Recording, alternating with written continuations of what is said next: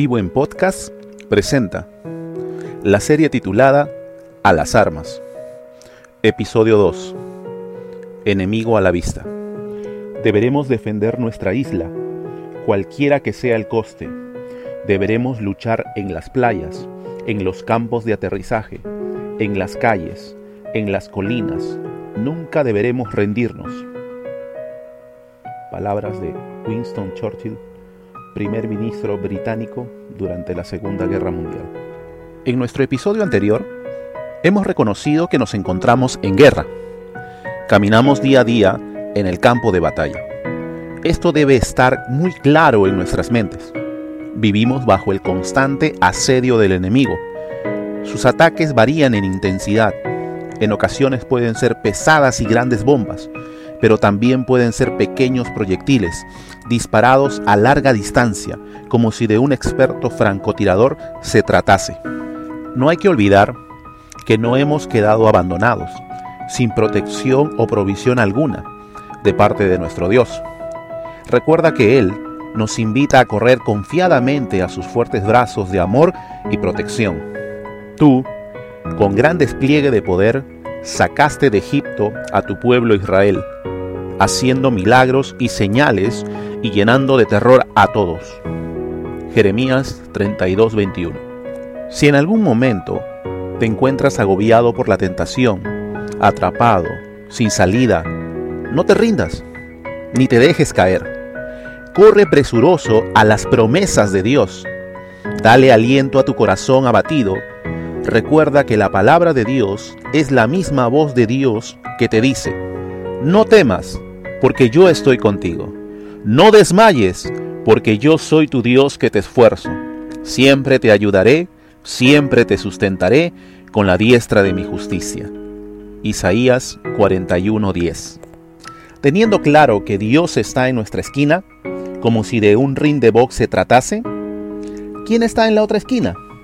Pues el enemigo de nuestros hermanos, el tentador, el engañador, el calumniador, el Dios de este siglo, el príncipe de la potestad del aire, mentiroso, padre de mentira, homicida, señoras y señores, chicos y chicas, con ustedes, Satanás.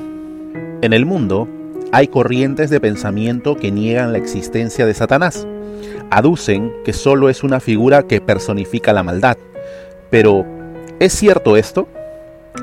¿El diablo solo es un personaje de ficción como si de una película se tratase? Veamos qué dice la Biblia. Un día vinieron a presentarse delante de Jehová los hijos de Dios, entre los cuales vino también Satanás. Job 1.6. Entonces Pedro le dijo, Ananías, ¿por qué has permitido que Satanás llenara tu corazón? Le mentiste al Espíritu Santo y te quedaste con una parte del dinero. Hechos 5.3 La palabra de Dios nos dice claramente que este personaje existe. ¿Dónde radica el problema? Si el mundo lo ignora, no es de asombrarse. Lo increíble es que para muchos cristianos es un completo desconocido no existe una atención hacia Satanás y sus maquinaciones, lo que causa que no tomemos las precauciones necesarias para estar preparados para sus acechanzas. Tenemos enemigo a la vista. De Satanás se dice en las escrituras que era un querubín protector, hermoso, sinónimo de perfección, estaba al servicio del mismo Dios, recibió un nombre, Lucero, hijo de la mañana, pero, ¿qué sucedió con este personaje perfecto? Ezequiel 28:17 nos describe lo sucedido. Tu corazón se llenó de orgullo debido a tu gran belleza. Tu sabiduría se corrompió a causa de tu amor por el esplendor. Entonces te arrojé al suelo y te expuse a la mirada curiosa de los reyes.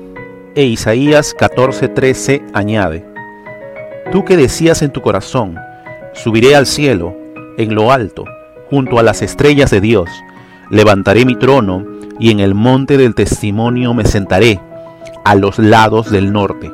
Satanás tenía como propósito ser igual a Dios, codiciaba su autoridad, su soberanía y gobierno. ¿Qué tal joyita este Satanás? Le faltó contentamiento.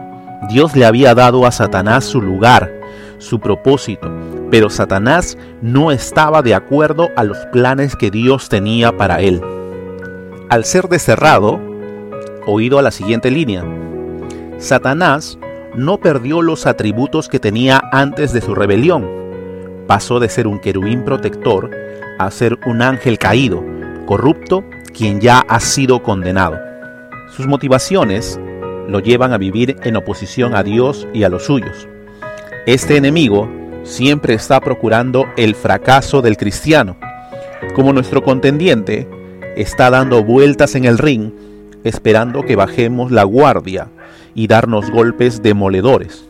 Por este motivo, Pablo nos exhorta, vestíos de toda la armadura de Dios, para que podáis estar firmes contra las acechanzas del diablo.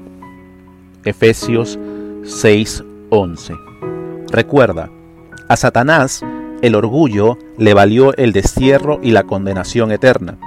No pretendamos luchar con este enemigo a la vista, en nuestras propias fuerzas y provisiones. Vistámonos de toda la provisión de Dios. La victoria solo es posible en la provisión y poder de Dios. Pautas generales. Número 1. Tenemos un enemigo a la vista. Número 2. Este enemigo es real aunque el mundo lo ignore.